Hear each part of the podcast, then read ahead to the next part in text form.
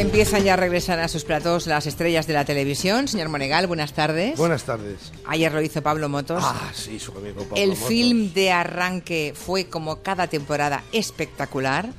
Como, eh, en fin, ya nos han mal acostumbrado, cada año esperamos, bueno, este año no será tan buena, bueno, pues ayer fue tan bueno, fue más bueno que los años anteriores. Eh, salían todos los VIPs, toda la gente, las celebrities que ha ido entrevistando noche tras noche durante la temporada pasada, pero lo que tiene más gracia es, déjeme que lo diga, como profesional que también he sido de televisión, Claro, hay que tener la idea muy clara antes de empezar la temporada, saber lo que uno quiere, hacia dónde uno quiere dirigir ese filmet y por tanto hacer todas las grabaciones noche a noche con una idea preconcebida y muy clara. Y luego el montaje exhaustivo de horas y horas, ¿no? Cogiendo lo mejor de cada uno y conseguir pues ese efecto de todos juntos en un avión, que fue el caso de ayer. Si no lo han visto, eh, lo colgamos en redes sociales ahora en, en Gelo porque merece la pena que lo vean. Bien, como pueden ustedes Da mucha advertir, pena, da mucha pena ese enorme trabajo, esa ingente, esa ingente cantidad de horas que luego pasa en un momento, en dos minutos ya, ya, ya está, ya lo has pasado. Bueno, pues eh, ahora con las redes sociales tenemos la ocasión de repetirlo y de volver a verlo, ¿no?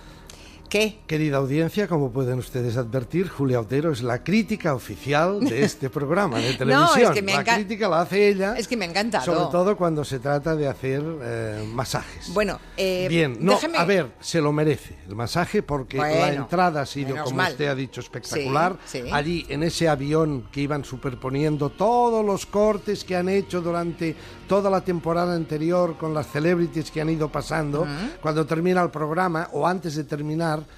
Les agarran a Tim Robbins, en fin, a, a- a Ricardo Darin, Serrat, Sabina, Kenneth Branagh, eh, Freddy Krueger, Jesulín, Nicole Kidman, todos. Nicole Kidman, Sí. Alec Baldwin, Russell Crowe, en fin, Todos. todos estos que han ido pasando antes o después del programa les dicen un momento señor Russell Crowe venga que le grabaremos una cosita porque eso luego lo montamos para la próxima Y el efecto final es hacen- espectacular, sí. y eso ha estado muy bien ha sido a ver eso es una forma que tiene inteligente de Pablo Motos de decir estos son mis poderes Claro, de pronto ese día se ven todos juntos y es Claro, impresionante. sí, porque sí. aquí no es sacar solamente a Jesulina, a, a- a Santiago Segura, es decir, a las celebrities locales de aquí del gallinero, digamos, del telepódromo estatal.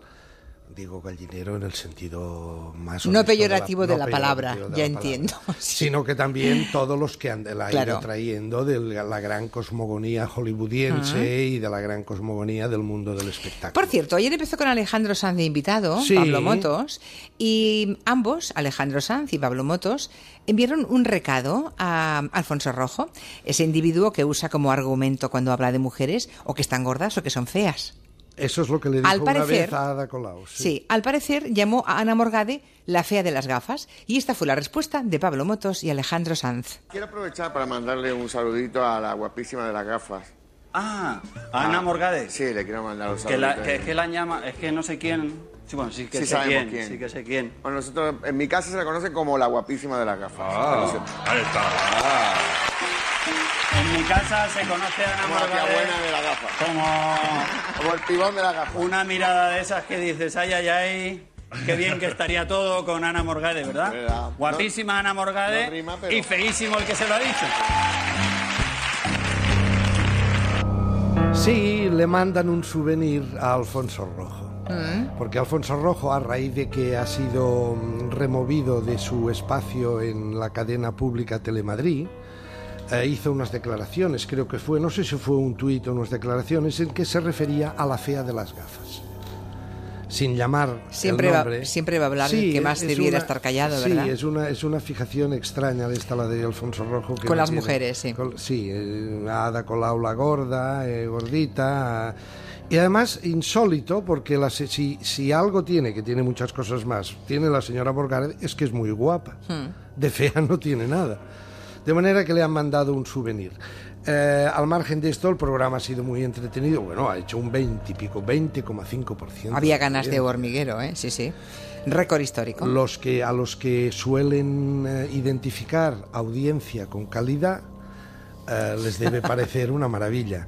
A mí me sigue pareciendo el programa mm, más bien urdido. Además han llegado han llegado a un punto de perfección dentro de la espuma y el sifón que hacen, han llegado a un punto de perfección brutal. Piense usted que Alejandro Sanz, que estuvo muy simpático, porque a veces Alejandro Sanz juega el papel de tímido y a veces en un plató de radio o de televisión parece que se queda corto. Le pasa un poco como a Serrat que es muy difícil entrevistarle porque se queda así como Sabina, es todo extroversión. Estos personajes, en cambio, estaba muy, muy simpático, a pesar de decir que tenía un lumbago y un problema en la espalda. Eh, estaba, y bueno, le han hecho una promoción brutal, ¿eh? Disco de platino, doble disco de platino, el último CD encima de la mesa, en fin, una, cosa, una cosa fantástica, que es a lo que se va este programa, es decir, a vender un poco lo que haces. ¿No? Ya sabemos que el programa de Alaska y Segura no va a continuar. No sé si tiene usted más información de novedades que veremos en otoño o que no veremos en otoño. En Discovery Channel. Alaska y Segura. Alaska y Segura no estaban en televisión española. Y también estaban en televisión ah, española. Ah, bueno, por eso. Bueno, mm, Televisión Española está pasando uno de los momentos más virriosos de su existencia. Mm. Mire, hoy se han conocido los datos de audiencia. Televisión Española. ¿Del mes de agosto? ah, bueno, claro, estamos al día uno, claro, claro. Eh, mm. Televisión Española no, llega ni a los dos dígitos. Se queda con un 9, un 9 pelado. Eso es brutal, eso es brutal. es sobre todo una, una tele que cuesta lo que cuesta.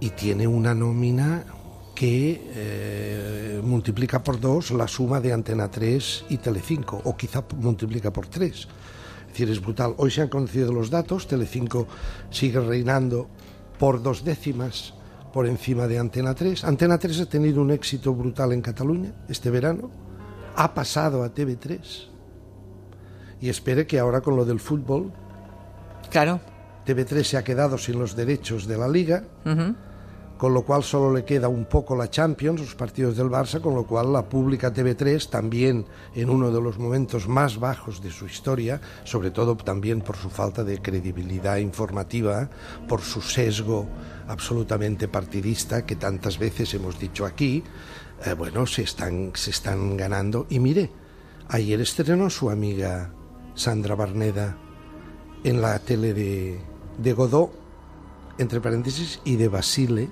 porque Basile ha entrado en 8TV sí. con un 40%. ¿Qué tal fue? ¿Qué tal fue el programa?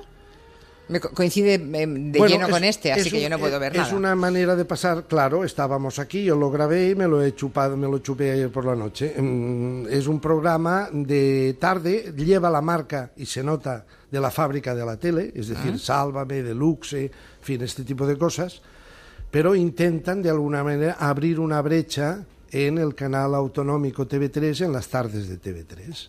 Veremos a ver si esto es un sorpaso, es decir, si el grupo Godó intenta un sorpaso con su cadena de televisión privada, un sorpaso a la televisión pública, para que la gente vaya pasándose a 8TV y deje TV3, o solo es una espuma posveraniega. Bueno, ¿qué más? ¿Alguna cosa más ha visto en las últimas horas que quiera comentar o lo dejamos ahí? Bueno, hay muchas cosas que he visto en las últimas horas. Escoja una. Una. Eh, ¿Sabe usted que hay un reportaje en la televisión francesa que se va a emitir próximamente en TF3 llamada Yo, llamado Yo, Juan Carlos I? Sí, he leído algo al respecto, que en España no se va a emitir, creo. Televisión Española, el presidente de Televisión Española ha decidido negarse a emitirlo. Es un, es un trabajo hecho un poco antes de la dimisión de Juan Carlos I. Abdicación se llama en su caso. O de la abdicación. Y. Bien, y, mm, también incluye entrevistas con el nuevo rey, con Felipe VI. Y ¿Es un documental crítico con la figura del de, rey Juan no Carlos? Parece, no. no parece, ¿Entonces? pero parece ser que lo que ha levantado sarpullidos en el presidente de Televisión Española es que dicen yo no he visto el reportaje. Se vio un pase hace dos días en San Juan de Luz. En un teatro, en un cine de San Juan de Luz, emitieron un pase de este trabajo de una productora francesa y se va a ver próximamente en TF3. Pero dice el presidente que los únicos políticos que salen son Rubalcaba y Guerra. Y eso no puede ser. Ah. No sé si eso es así o no. En todo caso, cuántos reportajes y cuántos informes o desinformes semanales hemos visto en televisión española en donde la presencia de personajes y de políticos del PP ha sido absolutamente abrumadora. En todo caso, no tardaremos en poder verlo a través de las redes o Pero en eso lo cualquier veremos, lo veremos Sí. absolutamente Es poner puertas al campo, vamos. a través de las redes. sí, sí. Muy bien, señor Monegal, pues espero mañana. Un abrazo. Adiós.